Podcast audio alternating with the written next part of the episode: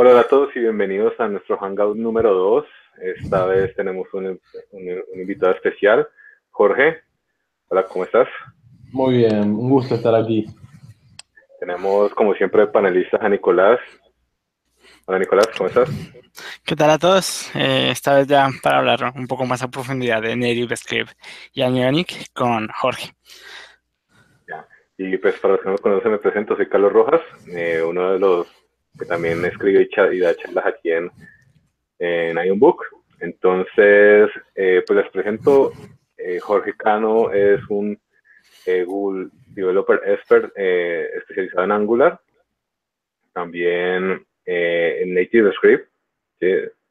Y bueno, lo voy a dejar con él para que se presente un poco más y pues, desarrollemos un poco la charla. ¿Listo? Te dejo, Jorge. Buenísimo. Eh, sí, mi nombre es Jorge Cano, soy eh, Google Developer Expert en tecnologías web y en Angular. Eh, además, soy NateScript Developer Expert por Telerik. Telerik es el creador de NateScript. soy arquitecto web, doy muchos cursos relacionados a JavaScript y, todo. Pero básicamente digo que hace nueve años soy developer y que creo mucho en la comunidad que tanto me dio. Así que trato de aportar desde mi lado como puedo. Eh, esa es como, como mi presentación, digamos. O sea, soy un desarrollador que ama la comunidad y, trata de ayudarla lo máximo posible porque siempre lo siento la retroalimentación y, siento que realmente hace mucho por todos. Como estos videos, básicamente, los posts y, todo. y también eres eh, organizador de NGOAIDES. Correcto. Por ahí. Sí, sí, sí. Hace un tiempo creé en Gibaires, hoy somos seis. En Gibaires es una meetup eh, en Buenos Aires, Argentina, eh, sobre Angular eh, y alrededores, digamos, siempre le digo satélites, porque hablamos de TypeScript, hablamos de Ionic, hablamos de NateScript, hablamos de, de o sea, hablamos de todo lo que tiene relacionado a Angular y, y, apoyo a otras comunidades acá, GDGs y, y todo lo que pueda, ¿no? Todo lo que lo que me dé el tiempo trato de apoyarlo, escribí un libro de Angular, eh, tengo varios posts, videos y, bueno, sí, voy creando contenido constantemente y siempre en español, que creo que es, es un plus que está ocupado. Ya, sí, yo también eh, pues compré tu libro, está muy, muy interesante, además que en español se siente, o sea, como una cosa es leer de inglés y otra cosa es leer del mismo idioma de uno, pero cuéntanos un poco como para los que quieren empezar con Angular y pues comprar un libro en, español, pues es el tuyo. yo lo recomiendo porque pues eh, lo compré desde hace mucho tiempo y he venido viendo las actualizaciones que va haciendo Jorge. Sí, sí, la verdad es que Angular, eh, desde que decidió migrar a esta, a esta nueva versión, hace dos años o un poco más, decidió que Angular JS no iba a poder seguir escalando como estaba escalando la web y JavaScript en este momento, entonces eh, decidieron crear Angular 2, de hecho le sacaron el JS porque está hecho en TypeScript, y después le sacaron el 2 porque decidieron usar Semantic Version, entonces a partir de ahora cada seis meses tenemos una versión nueva, y creo que lo importante de todo esto es que estas versiones son retroalimentadas, o sea que si aprendes Angular 2, 3, 4, 10 o el que sea en el momento que lo aprendas, vas a aprender Angular y vas a poder seguir utilizándolo por el resto del tiempo de, de vida de este framework, que para mí va a ser muchísimo. Y bueno, en tanto el libro creé entendiendo Angular como una forma de, dar un nuevo paso. Ya hacía videos, hacía posts, eh, trataba de ayudar a la comunidad por Slack, eh, por ejemplos de GitHub y demás. Y, bueno, me avancé al tema del libro. La verdad que fue mucho más costoso a nivel tiempo y, demás de lo que pensás, porque no es escribir un post que, es un rato de que lo escribiste, es un tema específico y nada más sino que abarqué todo desde cero, desde qué es Angular, por qué Angular, qué es un Semantic Version, hasta un router avanzado, o sea, básicamente pasé por todos los puntos eh, y lo escribí 100% en español. En este momento, hace dos días salió la, versión nueva del libro, o sea, lo actualicé. Cuando uno compra el libro, las actualizaciones son totalmente gratis. Y en este momento el libro está con la versión 4, que es la última versión que hay, eh, productiva, así que voy tratando de mantenerlo y, de avanzarlo con, el framework, a veces es difícil, pero, pero bueno, está actualizándose y, escuchando las críticas constructivas para, mejorarlo constantemente. Qué bueno. Eh, pues como saben, nosotros no hablamos específicamente de Angular, pero digamos que todo lo que, lo que posteamos y, pues hablar de Ionic es casi como hablar un poco de Angular, ¿sí? Eh, entonces, como que tener una buena base de Angular, pues te va a ayudar mucho a muchos dolores de cabeza cuando estés desarrollando. Y es mucho lo que vemos en la comunidad que cuando comienzan, eh, pues muchas veces piensan que es solucionar algo en Ionic y es más como solucionar algo en Angular, ¿sí? Pero bueno, entonces eh, continuemos un poco como, con la charla. Eh, quería como que nos contaras un poco sobre Native Script, o sea, sobre cuál es como la relación con, con Ionic. Ah, pues, Bien, eh, desarrolladores y ya. Para arrancar, Script es un framework tal y como lo es Ionic. Eh, la base es que está hecho en Angular, o sea, para programar en NetScript hay que programar en Angular. Eh, de hecho, como yo siempre recomiendo de que se haga en TypeScript también, porque es como más cómodo y más fluido todo. Eh, capaz que la, diferencia inicial con, con, Ionic es que Ionic nació siendo un framework híbrido, o sea, que, levanta un web view y, después levanta una web sobre eso. Y en cambio, NetScript desde el minuto cero fue compilación nativa.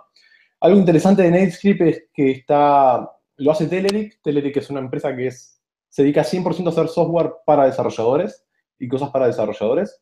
Eh, son los creadores de Kendo UI, entre otras cosas.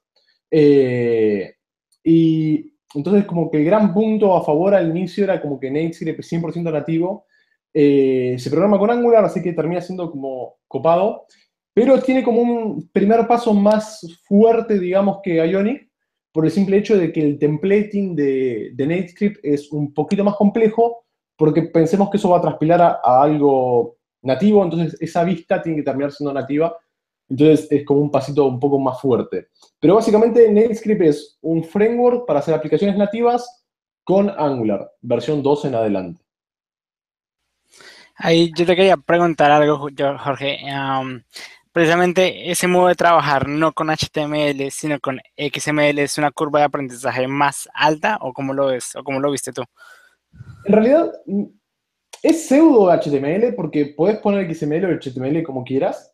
Eh, el tema es que la maqueta grande, digamos, o sea, el que decide cómo es el formato o el menú o lo que sea, es con tags específicos.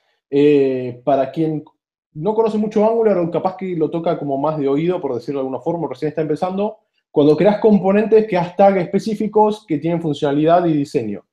Lo que pasa con NetScript es algo muy parecido, ellos hicieron todos los componentes para que eso migre a, nativo, entonces no es lo mismo hacer un HTML y poner los estilos directamente a tener que hacer un componente que es más fijo, o sea, usar un componente que tiene ciertas restricciones porque es un componente creado, que es lo mismo que el HTML, pero no estamos tan acostumbrados. Así que para mi punto de vista es un pasito más alto que, por ejemplo, Ionic, porque con Ionic haces HTML más puro, más allá de que tenés algunas cosas específicas de Ionic, es como más libre en ese sentido. Así que ahí es como que NetScript necesita un pasito más, eh, pero bueno, es por este motivo, porque los componentes terminan pasando a ser nativos, entonces es como que tenés que tener ciertas reglas y estructuras, y la forma de hacerlo es, bueno, yo tengo mis componentes encapsulados y vos los tenés que usar. Entonces terminás haciendo una especie de XML más que HTML para ciertas cosas. Perfecto. Y también ocurre lo mismo con el CSS, o sea, no podemos, eh, digamos, utilizar todas las características de CSS como tal. ¿O hay algunas solo de, que se utilicen en el XML en Edif? No, la gran mayoría las puedes utilizar, pero, por ejemplo, NetScript ya tiene Flexbox, eh, tiene como su Flexbox, digamos. O sea, es Flexbox en sí, pero está hecho por Telerik eh, para que funcione bien eh, en, las vistas. Entonces, el CSS va a terminar siendo CSS igual. De hecho, puedes usar SAS tal y como lo puedes usar en Ionic o, en Angular o PostCSS. Pero las reglas CSS son las mismas. Lo que cambia son estos tags específicos que generan ciertas cosas y que como son componentes Shadow, o sea, están encapsulados. El problema que va a pasar es que hay ciertas cosas que no vamos a poder modificar. Eh, pero básicamente sí, es casi lo mismo. O sea, tiene un par de restricciones, porque son componentes encapsulados y, tienen que tener esas restricciones para que puedan compilar nativo.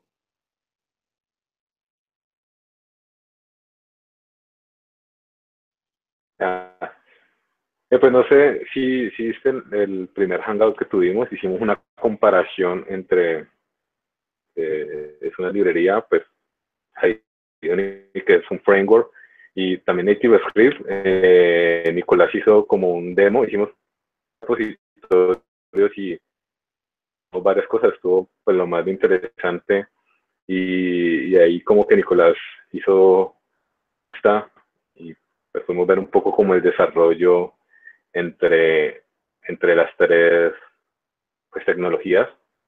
Entonces, no sé, eh, Jorge, ¿cómo ¿qué te parece más fácil o si realmente, bueno, yo sé que la mayoría de las cosas depende, pero ¿qué nos podría recomendar eh, si apenas estamos comenzando y queremos, pues ahora hay tantas cosas que podemos elegir que uno termina confundiéndose? Sí, sí, como siempre digo, o sea, hay una realidad. Eh, Programar nativo con Java es, o sea, el Hello World. Hablemos del Hello World, que es la base, o sea, cuando creamos la aplicación, así tal y como está. Nativo va a ser un poquito más rápido que NameScript, pero estamos hablando de milésimas de segundo, o sea, para un humano es imperceptible. Y NameScript es milésimas de segundo más rápido que Ionic.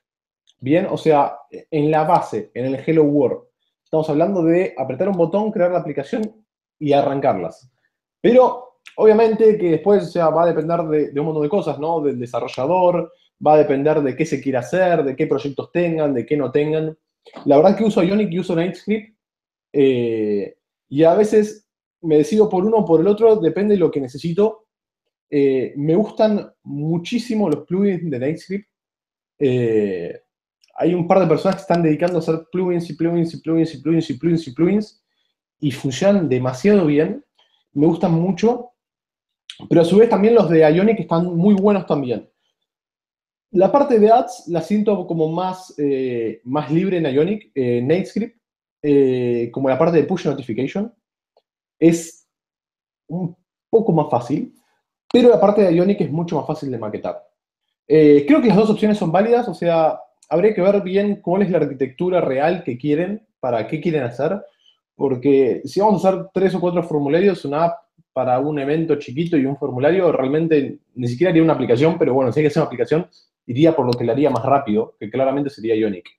Capaz que en cierta complejidad de datos, eh, está bueno NetScript porque tiene conexión con los datos reales que tienen eh, tanto con las variables reales que tienen eh, Android y iOS. entonces podemos, si tenemos alguna librería que queremos usar de iOS, que son más difíciles de conseguir, y tenemos un mutable o algo por el estilo, eh, lo que va a pasar es que con NetScript lo vamos a usar mucho más fácil. NetScript te permite usar librerías nativas de, iOS y de Android.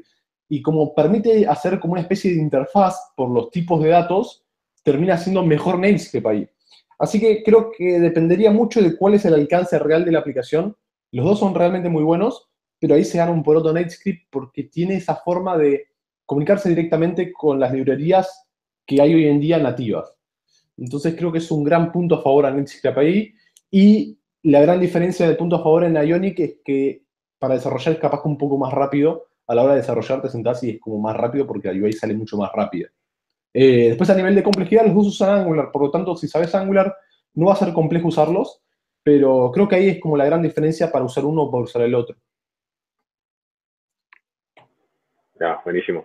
Eh, yo tengo una duda con respecto a cuando va uno a desplegar a las plataformas. Eh, pues más o menos estuve como mirando un poco eh, React Native y creo que funciona muy parecido. Pues está la parte del XML como para diseñar las interfaces, pero quisiera saber si en, en Ionic uno simplemente desarrolla sus vistas y Ionic eh, pues, digamos lo que automáticamente te genera pues como la vista en, Android y la vista en iOS. Eh, pero he visto que estos que funcionan con XML, uno debe crear la vista en iOS y la vista en Android. ¿Es lo mismo en NativeScript? En realidad sí y no. O sea, la respuesta real es que puedes hacer una vista sola. Eh, de hecho, puedes hacer dos CSS, uno que pongas punto Android y el otro le pones punto iOS, y va a tomar cada CSS para cada lado en, la parte de compilación. Creo que otro punto que me olvidé es que para programar en Ionic, vos pones Ionic Serve y te levanta un navegador con, con Ionic, con la aplicación, digamos, vas trabajando con tu Chrome. Y con NateScript no pasa eso, necesitas sí o sí eh, compilar y pasarlo a un emulador o a un dispositivo físico. Eh, pero después puedes hacer vistas especializadas, aunque no lo necesitas, haces una sola vista para todo. Lo que sí puedes hacer es darle CSS especializados a cada uno por algún motivo. Normalmente hay ciertas cosas en iOS que se ven de cierto modo específico y en Android que se ven de cierto modo específico, pero la realidad es que ya el mismo NetScript te toma, digamos, si hacemos un switch, te va a tomar el switch nativo de cada uno, entonces lo vas a ver como que se siente bien. Eh, pero se suele usar es hacer dos CSS distintos para cosas específicas de algunos componentes, no para todos. Entonces, eh, vas a hacer una sola aplicación real para, para, los dos, podrás escribir un poco más de CSS para algún caso especial, pero después, como todas los componentes nativos, lo que tiene bueno es que no necesitas hacer una vista para iOS y una vista para Android, sino que es la misma y cuando pones un switch, va a tener un switch para iOS y va a tener un switch para Android y no va a ser un switch raro que sea un switch muy HTML o, esa época que todo el mundo usaba Bootstrap y todo el switch era igual al de Bootstrap y eran todos igual. Entonces, esas cosas no pasan porque usas un switch nativo. Entonces, no tenés la necesidad de darle un estilo o hacer una vista distinta para eso. Ya, buenísimo. Eh, voy a ir aquí sacando algunas preguntas que están haciendo en el chat. Eh, preguntan Juan David Nichols, eh, ¿Qué tal la parte de componentes de terceros? ¿Qué tan fácil es crear nuevos componentes? ¿Existen guías para Native Script?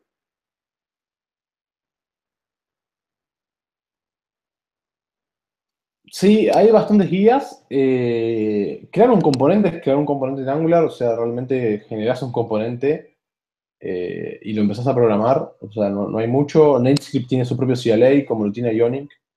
Y, y es fácil de utilizar. Una vez que una vez que superan la parte de la UI, o sea, no es difícil de utilizar, si saben Angular, ¿no? O sea, si saben la base, después no se hace difícil utilizarlo.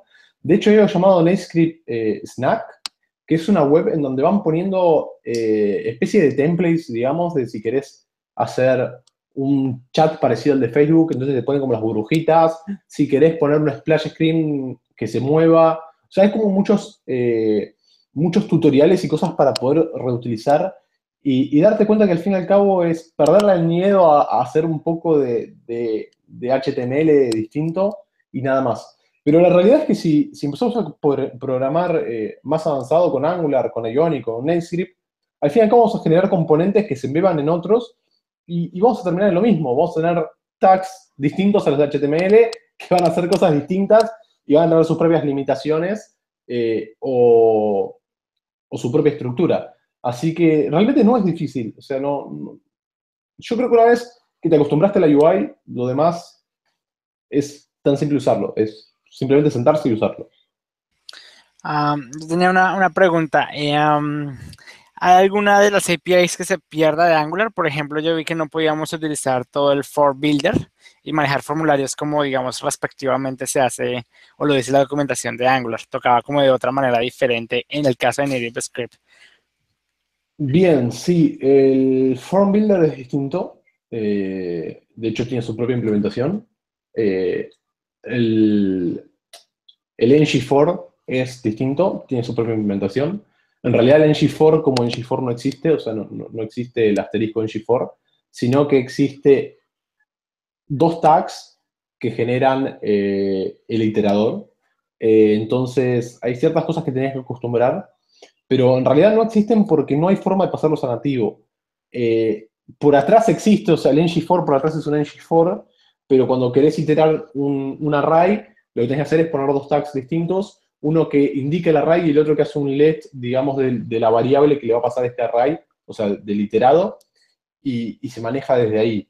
Eh, pero después, bueno, eh, hay librerías como Angular Firebase, Angular Fire, no funciona porque es una librería web, sino que tienes que usar la librería de Firebase que está hecha para, para NetScript y cosas por el estilo.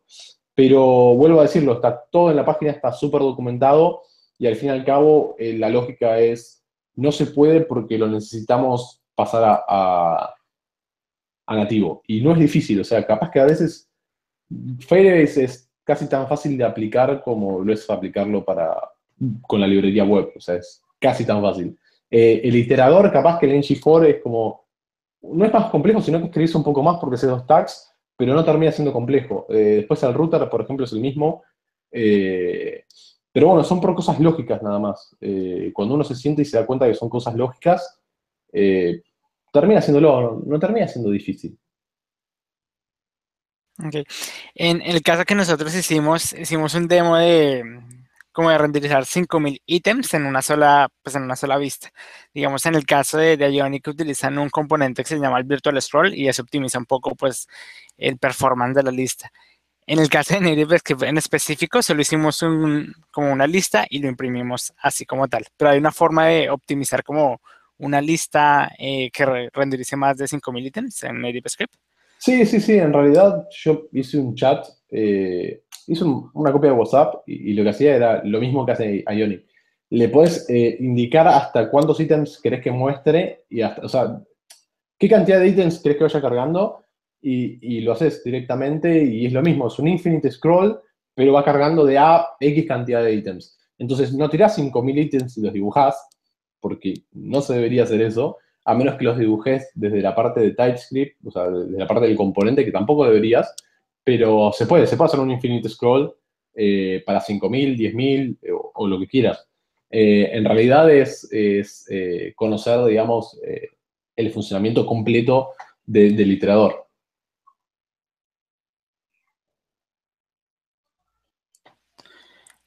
La otra, o sea, digamos, la, la parte de, de Native Script está ahorita para Android y iOS, ¿sí? Digamos, para Windows Phone creo que ahorita no hay, no es que tampoco sea un, mercado grande, pero digamos que no, no hay soporte, creo. ¿Y qué tal, sobre todo para tablets? No sé si los componentes ya vienen eh, customizados para que se adapten a tablets o esa parte hay que trabajarla. Eh, no, Windows Phone no lo van a hacer, ya avisaron que no, o sea que no tenía sentido. Eh, lo habían arrancado, pero como Windows mató a Windows Phone, era como, no, parecían que iba a ser algo para Windows 10, pero todavía no hay nada oficial. Eh, y por otra parte, ya me olvidé cuál era la otra pregunta, me quedé con lo de Windows Phone.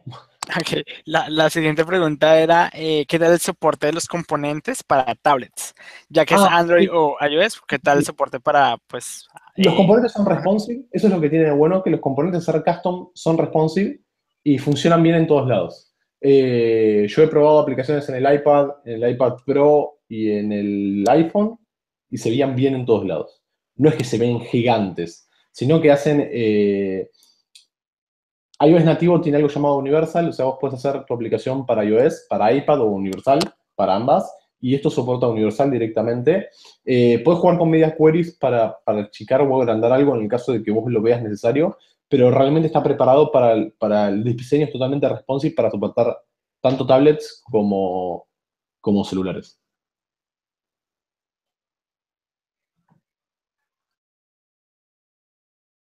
Hay otra, otra pregunta que, que hacen en el chat. Eh, esta es un poco más específica. Preguntan si uno quiere hacer una aplicación de para dibujar. Entonces dicen que lo utilizan Canvas eh, ¿alguna sugerencia de cómo hacer esto en Native Script?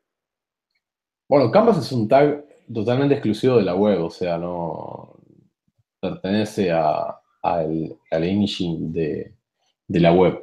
Eh, tenés el Drawer, Drawer es una función de Android que para justamente para eso, y en iOS tenés otra que no me acuerdo cómo se llama, eh, pero no vas a poder tirar un canvas y las funciones del canvas y listo, sino que vas a tener que trabajar un poquito más. Eh, porque pensar que en Canvas es, funcionalidad, no es ni de Ionic, no es ni de Angular, ni de nada de eso. Canvas es una funcionalidad directamente del navegador. Y como Netscript no levanta un navegador, esa funcionalidad no la tiene. Vas a tener que utilizar los componentes que son más nativos para eso. Vas a tener que poner una especie de div y adentro vas a tener que decir que es dibujable, por decirlo de una forma, y ahí vas a poder empezar a dibujar, en el caso de que quieras dibujar a mano con el dedo. Creo que hay, un, buen, un buen tema para tocar eh, y también creo que es algo que lo confunde a uno cuando, cuando está acostumbrado a trabajar en Ionic. Y es que, digamos que lo que uno utiliza, no sé si estoy mal, es realmente lo que viene en, el, en los SDK nativos, simplemente que los llama a través del, bueno, el, XML que uno genera. Eh, o sea, que las vistas no son como, o sea, como algo que está dentro de un WebView, que, sino que son, pues, es un llamado a, a la interfaz que tiene, o sea, los elementos nativos que tienen estos SDK. ¿Esto es cierto o estoy diciendo algo que no es cierto? ¿En Ionic estamos hablando o en NetScript? No, eh, en NativeScript. Es que cuando estás trabajando en Ionic, pues utilizas el web. Ah, ¿sí? ah, sí, sí, sí. Ionic lo que hace básicamente es por atrás, digamos, hablando a, grosso modo, es levantar un WebView y, poner tu web ahí. Y tiene una interfaz que, que, habla JavaScript y habla Java o habla Swift o lo que sea. Y cuando en JavaScript le decís, quiero levantar la cámara, esa interfaz va y aprieta, digamos, como el botón de la cámara y la levanta, para hablar súper brusco. Con NetScript es totalmente distinto. Cuando vos escribís una función, esa función realmente se traspila a ser una función de, nativa. Entonces, cuando vos elegís una función abrir cámara, vos estás hablando con el hardware directamente. Con, eh, con Ionic tenés toda la parte de Ionic Native que, hace, digamos, esa conexión, pero la diferencia es que tenés que pasar por el intermedio. Esto cuando compila pasa a ser directo. Por eso, digamos, podrías tener esas milísimas de segundo que hablo, que son realmente nada, eh, más rápido en ese caso. Eh, pero sí, NetScript lo que hace es, vos tenés una vista y eso se pasa a nativo. O sea, el término nativo es real. Vos vas a compilar a nativo, tu aplicación va a ser nativa y, va a funcionar en todo lo que ellos te digan. O sea, no importa si el celular tiene eh, el Chrome instalado como, como browser nativo o tiene ese llamado browser que no funciona con algunas cosas de Angular, por ejemplo, o algunas funcionalidades de las nuevas web. Entonces, e, esa sería como la gran diferencia, digamos, a, súper grandes rasgos. Eh, hay navegadores que no soportan el tema del, SPA, o sea, eso que tiene Angular, de que vos cambiás la URL en sí y se va cambiando. Entonces, con Ionic se, le termina haciendo una complejidad. Eh, con NateScript eso no pasaría porque NateScript va a la vista nativa, o sea, termina siendo nativo. Sí, eh, pero a, lo que iba yo era como, uno está acostumbrado a utilizar, pues de alguna manera como el, el, el SDK que está encima, que utiliza Ionic, ¿sí? Pero, por ejemplo, un, un snack bar, o sea, uno ya lo puede definir directamente en NativeScript, ¿no? Es como un poco con respecto, o sea, como veo un poco la pregunta que ya hizo... NativeScript o el, el, el, framework que así, eh, tiene todas las cosas que vos puedes usar en, programando nativamente o con Ionic, ¿bien?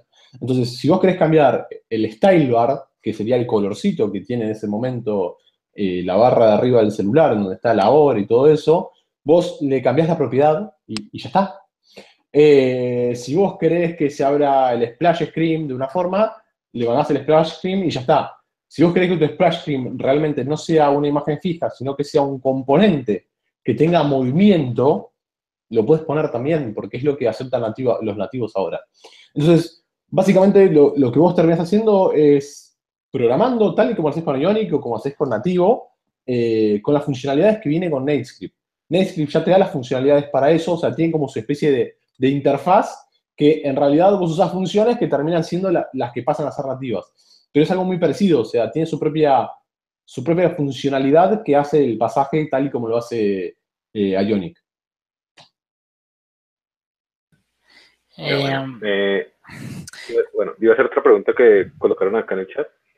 Eh, NativeScript utiliza algo parecido al lazy loading, es decir, cargar una página componente a la vez. NativeScript tiene lazy loading, sí, sí, lo, soporta. Así que lo pueden usar. Ah, qué bien, qué bien, eso está muy bien. Eh, otra pregunta, ¿cómo, ¿cómo sería la parte de pruebas end-to-end -end con NativeScript? sería diferente, obviamente, en, Ionic, ya que pues tenemos el, el WebView.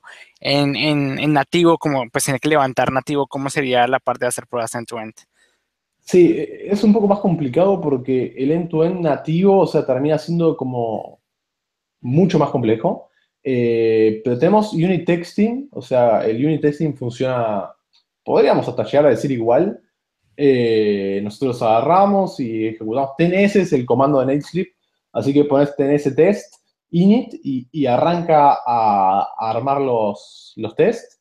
Eh, lo que puedes tener es los tests con KUnit, con QUnit, eh, con Mocha y con Jasmine. O sea que todos esos tests unitarios los puedes hacer directamente. Así que básicamente vas a terminar llamando al view model, que es el main, y haces el describe de qué vas a hacer, le avanzas la función, chequea todo y lo podés ir haciendo, o sea, con, cualquiera. Eh, pero también puedes decirle que haga los tests exclusivos en Android y en iOS, como test de consola. Y además puedes hacer los tests bajo emulador, o sea, puedes hacer que se vea el test en el emulador. Entonces, cuando haces esos tests y, y puedes decir, puedes poner menos menos emulator, lo haces en el emulador, puedes poner menos menos watch y, vas viendo, digamos, el test. Y otra cosa es lo que permite es con Karma hacer el Continuous Integration también y, te levanta el, JUnit Report y todo.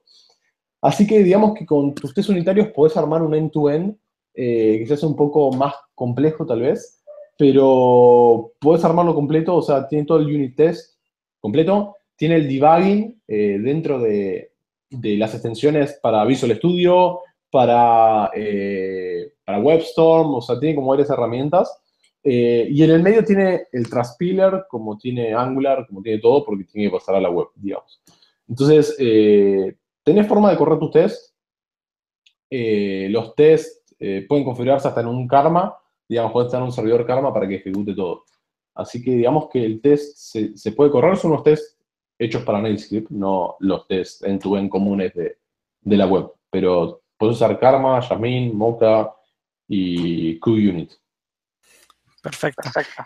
Um, creo que se oye mi audio. Sí, sí, te Bien.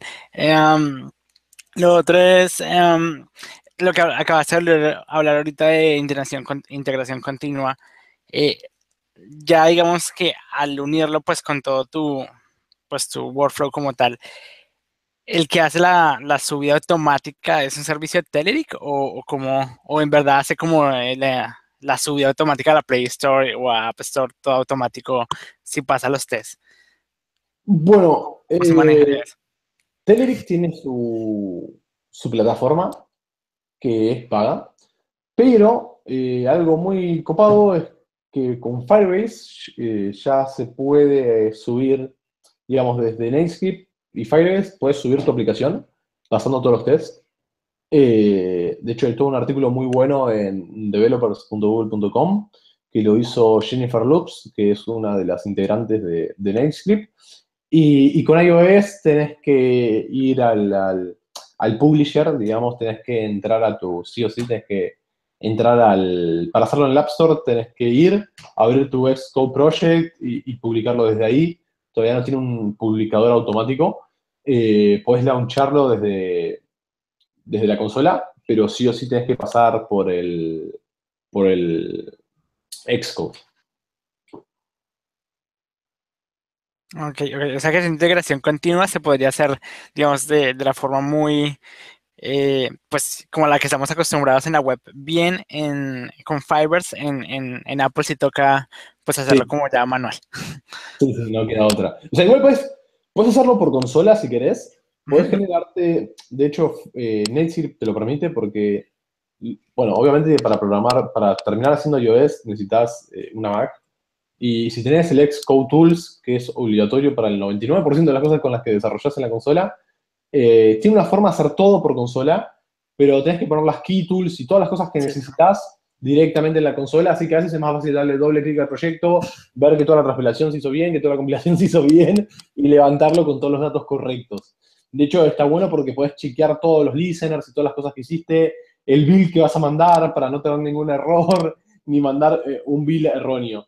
Pero sí, sí, es mucho más copado hacerlo en, Android porque con Firebase se, hace, se autointegra. Eh, con iOS tienes que hacer un par de cositas más, eh, como abrir el Xcode Project y, nada, y, tirarlo. Eh, bueno, hablando también de ya de la parte de comunidad, que es una de las piezas claves que, como que las personas eligen de en cuanto a la comunidad local que hayan en sus propias comunidades. ¿Qué tal es NativeScript con, con la comunidad que tienen ahora? ¿Cómo es NativeScript con su comunidad? Ahorita vi que abrieron el plan de, eh, de Native Expert, que creo que tú eres expert en, en NativeScript. Eh, ¿cómo, cómo, hacen esos planes de NativeScript con la comunidad? Bien, eh, es como difícil de compararla con la de Ionic, o sea, porque Ionic ya viene de, de un tiempo atrás, NateScript es mucho más nuevo. Eh, pero la comunidad realmente, a mí me sorprendió cuando arranqué con NateScript, que, que ya era grande cuando arrancó. Eh, creo que tiene mucho que ver con que viene Telerik atrás.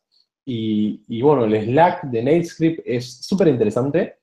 Eh, además hay un foro de NateScript en donde se suben tipo eh, consultas como más específicas, se suben pull requests, o sea, tengo esta idea, pero no entiendo muy bien cómo quiero hacerlo, digamos, o sea, tengo que cambiar esto por este motivo y quiero hacer un pull request o, o quiero ayudar a esta librería y demás.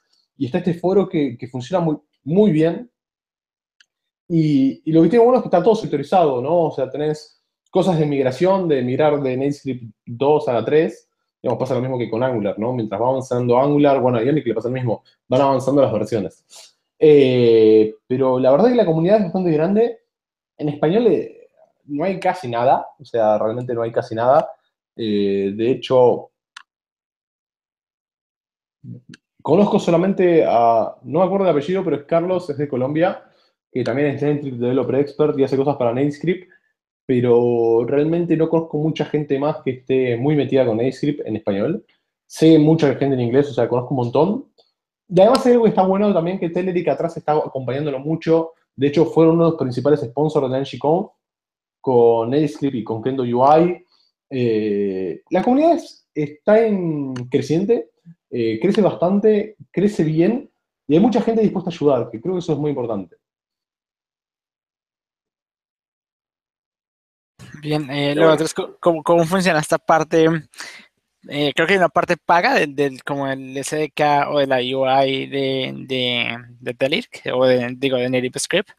Sí, eh, hay una parte de UI que es paga por Telerik, o sea, vos puedes usar toda la UI que quieras y, y va a funcionar bien y va a estar genial.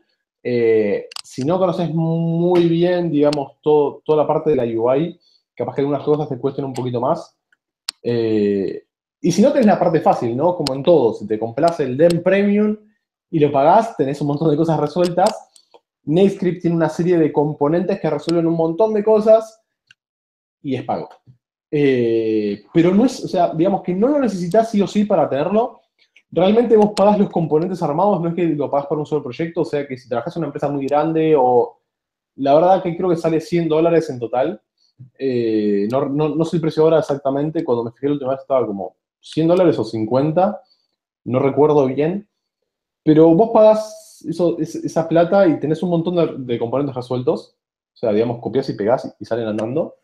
Pero si no, los puedes hacer y hay un montón de, de hechos que son iguales. Realmente iguales. O sea, no, no es necesario pagarlos. Eh, no, no, es una limitante de, ay, si no pago esto, no puedo funcionar. Es como, como cuando salió Bootstrap. O sea, Bootstrap estaba genial, estaba buenísimo, pero todos hacíamos lo mismo. Cuando salieron esos templates pagos premium, que estaban increíbles, que tenían lo mismo, pero lo resolvían de una forma distinta, eh, daban otra sensación, ¿no? O sea, creo que es eso. Es, es como, digamos que la, la comparación sería algo así. No son obligatorios, no son necesarios, no son caros tampoco. Eh, si realmente te dedicas a hacer apps con, con yo los compraría porque ahorrarías tiempo nada más, pero una vez que lo resolviste, ya después es copiar y pegar para todos tus demás proyectos. Entonces, no es como algo súper obligatorio. Eh, ahí también, pues siguiendo con el tema de la comunidad, eh, yo estuve como mirando un poco lo, que tienen como marketplaces, donde conseguir plugins, y por ahí vi un sitio que me pareció pues hasta bueno, que es nativescript.rocks, que venía, o sea, me acuerdo que la última vez, no sé, hace unos cuatro o cinco meses, eh, los plugins eh, pues eran pocos, pero recientemente fui y, y, hay muchos nuevos. Y supuestamente pues eso ya son cosas que uno podría reutilizar y sería algo parecido a, a, a lo que viene a ser el, el UI que, que Telerik vende, pues que digo que también la gente debería comprar porque es hecho por expertos y, y está súper optimizado y lo estuve mirando y, y es como muy bonito, te ahorran demasiado tiempo. Pero adicionalmente a eso hay otras fuentes donde uno pueda conseguir componentes, como en el caso de Ionic, el market, el market de Ionic, o bueno, en GitHub la gente está subiendo componentes constantemente, o ¿qué recomiendas? A ver, te comparto la pantalla, así lo muestro. Dame un segundo que Dale. lo encuentro. Ahí está. Esta es Native, Snack, bien. Tiene video tutoriales, tiene code snipers, eh, puedes pedir un tutorial, contribuir, buscar o ver cosas de NativeScript. Lo interesante acá es, eh, si vas a los últimos snacks, es que tenés, por ejemplo, eh, bueno, digamos, va mostrando como varias cosas que puedes hacer, que están muy copadas, que tienen las previews, tienen todo, digamos, que puedes ir viéndolo y te muestra la parte de JavaScript o la de XML que dice XML, pero en realidad eh, es lo mismo que HTML, ¿no? Entonces, cuando vos la cargas, lo que pasa, a ver si me muestra el GIF, es que te va armando como GIF de las cosas que vas usando. Por ejemplo, crear eh, custom pipes for current symbols, o sea, tiene con muchas cosas, photo libraries, eh, tiene cosas como ya están armadas para que vos lo puedas utilizar directamente. Bueno, drag and drop, o sea, hacer un drag and drop con elementos de la UI, cosas que uno normalmente se tendría que sentar a hacerlas y, seguramente son complejas, pero hay otras cosas que ya están hechas directamente, entonces podés eh, evitarlas. Digo, es realmente tener el código que está hecho y te dice, bueno, o sea, con esto puedes usar animaciones para el Fab Button, te pone lo que tienes que hacer en el código, el CSS y la parte de, HTML o XML, como quieras llamarlo, y que te dejen, te muestren cómo queda, está muy bueno. La verdad que para mí eso está digamos, los snippets. De hecho, ahí estaba justo, bueno, este está cargando eh, y va mostrando las cosas y, va haciéndolo. Eh, como ahí están viéndose, o sea, es como que los GIFs no son continuos, pero bueno, están buenos. Eh, y hay un montón de cosas, o sea, realmente, como se pueden ver, hay un montón de cosas. Y no solo eso, sino que, bueno, acá, por ejemplo, se pueden ver carruseles, intro sliders, eh, hay un montón de cosas. Esta página realmente está muy buena. De hecho, muchas cosas que ponen acá es la misma gente de NateScript. Eh, tienen videos donde explican paso a paso cómo hacer cosas. Eh, animations, muchas cosas. De hecho, hasta cómo integrar Firebase. O sea, cosas, digamos, para que uno se quede totalmente tranquilo de que, de que funciona todo bien. Y esta persona, Eddie Verburgen, como se diga, la verdad es que es más fácil decirle Eddie, crea un montón de plugins, no tan solo para NateScript, sino que son un montón para Córdoba ya de por sí, eh, y realmente están muy buenos. Eh, bueno, traer, por ejemplo, usar un Couchbase, eh, o sea, realmente tienen muchas cosas, Touch, 3D Touch, o sea, tienen realmente muchas cosas y explican hasta a veces cosas de Angular en sí, porque la parte de Zone es más de Angular, entonces, usar local storage, local notifications, realmente tiene, y sigo scrolleando y siguen habiendo videos, tiene muchísimo, realmente muchísimo de cosas para, entender. De hecho, hasta cómo funciona NateScript por abajo.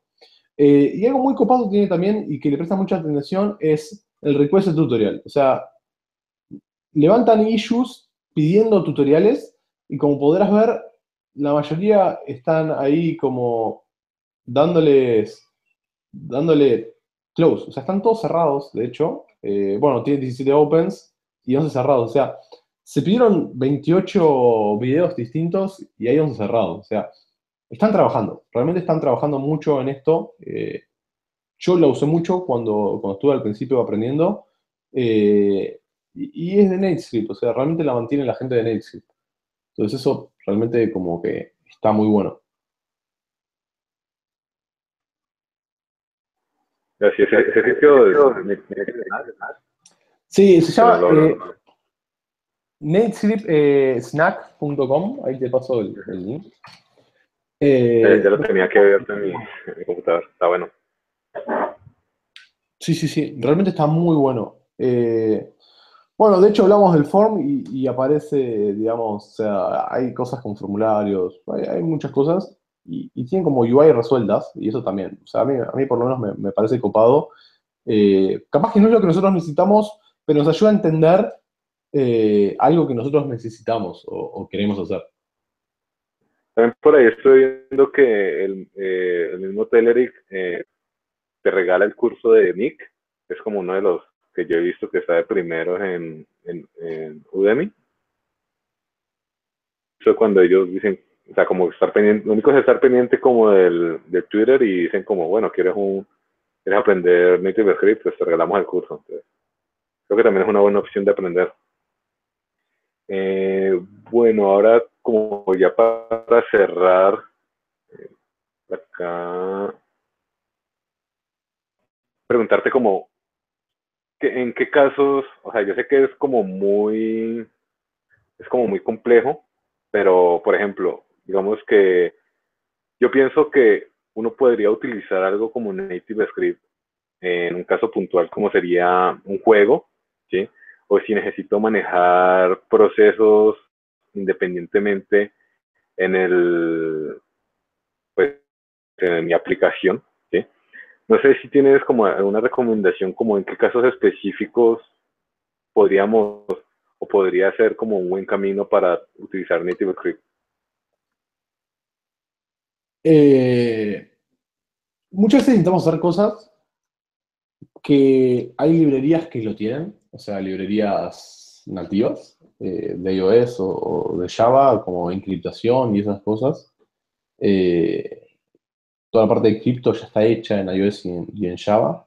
Y muy bien, entonces, en esas cosas NateScript está muy bueno porque bajas la librería y lo usas. Eh, por otro lado, también me parece muy copado que NetScript tiene la forma de soportar multithreading, o sea, podemos empezar a levantar threads. Hay que tener cuidado con eso porque podemos hacer desastres, pero también me parece súper copado. Y por otro lado, yo creo que depende mucho más de la arquitectura en sí de gran escala, pero no quiero caer en una comparación, digamos, de, ah, este es más rápido o este es menos rápido, porque va a depender de un montón de factores. Pero digo, capaz que para cómputos complejos, termine siendo como más rápido la parte de usar una librería nativa, ¿no? O sea, una librería nativa de, cómputo. Eh, o, si tu aplicación es más al estilo, no sé, por decir algo, Snapchat, que es mucho más, o sea, necesita mucho más de cosas de hardware y cosas por el estilo, capaz, capaz, no estoy seguro, pero que NateScript sea una muy buena decisión. Eh, pero por sobre todo es eso, si, necesitan algo específico y, y tiene una librería nativa, y ustedes saben web, no se van a poner a aprender Java y después Swift o, Objective-C.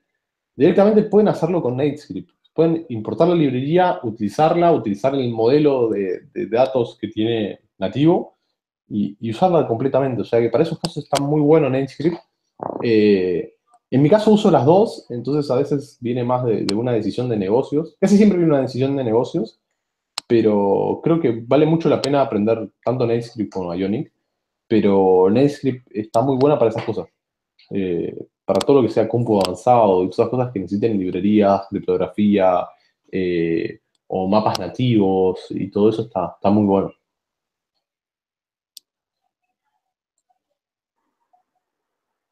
Excelente. Sí, eh, pues nada, ahora como ya creo que ya abarcamos como a grandes rasgos las cosas importantes de, de esas tecnologías. Te agradezco mucho eh, Jorge, por haberte tomado el tiempo, tu experiencia y tu expertise con nosotros. Eh, no sé si, o sea, si quiero preguntarte algo, ¿dónde te puedo encontrar? Bueno, yo ya sé dónde encontrarte, pero digo, hablando por el, como la audiencia. Bien. Eh, lo más fácil para encontrarme es, Twitter, es arroba Jorge Ucano, es Jorge U-C-A-N-O. lo mismo en GitHub, eh, y lo mismo en casi todos lados. Hasta si me quieren buscar en PC, eh, PlayStation Network, van a encontrar así como Jorge Ucano.